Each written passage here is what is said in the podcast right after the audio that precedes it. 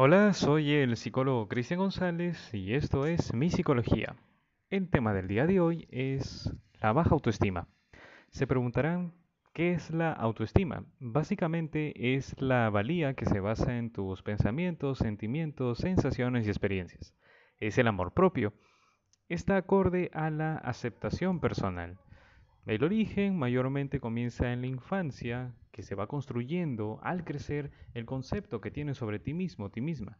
Existe la comparación entre el yo real, que es lo que vives en el momento, con el yo ideal, que es lo que tú quisieras ser. Entonces, hay ciertos eventos que tienen mayor influencia en tu vida, por lo tanto pueden marcar tu infancia, como la manera en que te trataron tus padres, profesores, amistades, etc. Entonces, ¿qué pasa cuando has desarrollado una autoestima baja? Principalmente vas a ser una persona indecisa, que no defiendes tu opinión, tienes miedo al rechazo, confías poco en tus capacidades, predominan pensamientos pesimistas y negativos y puede aparecer la depresión y la ansiedad.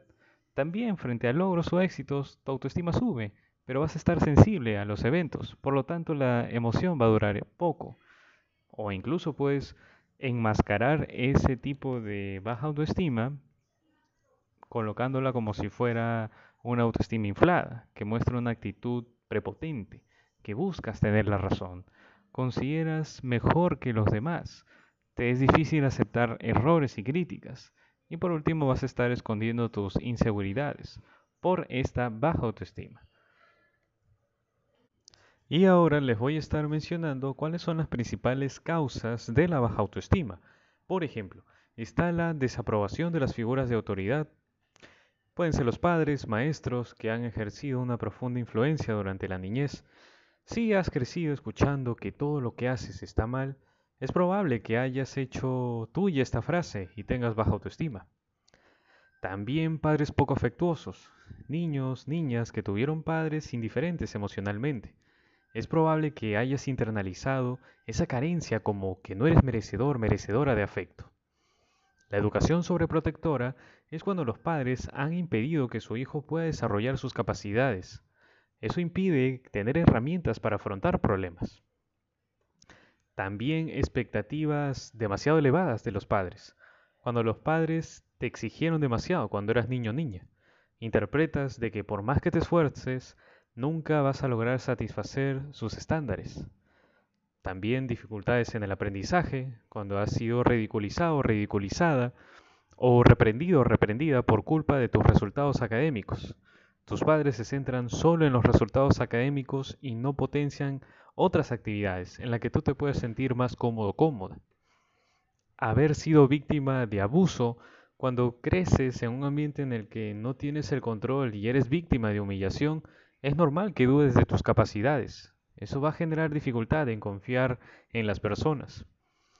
Entonces, ¿cuáles serían estas principales señales de que tienes baja autoestima? Sentir inseguridad en uno mismo o uno misma, ya sea en el trabajo, con la pareja, con los amigos, sentir miedo de manera recurrente. No esforzarte por conseguir lo que quieres porque crees que no lo lograrás. Sentir que no mereces las cosas buenas de la vida.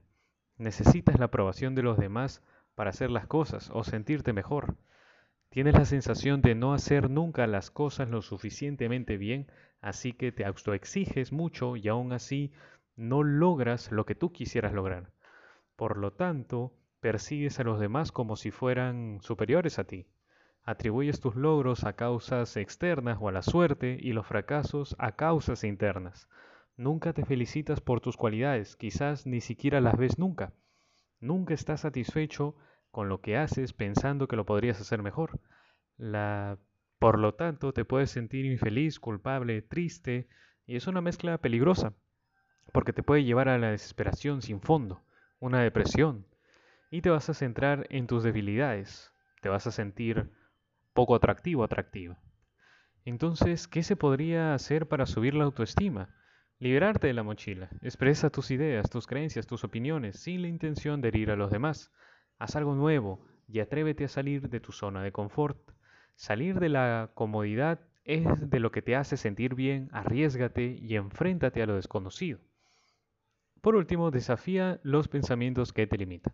Las creencias acerca de ti mismo o ti misma muchas veces tienen sus raíces en la infancia y están conectadas a emociones intensas. Por lo tanto, todo esto te podría ayudar también trabajándolo con sesiones de psicoterapia. Así que eso sería todo, gracias por su tiempo y los espero en otra oportunidad.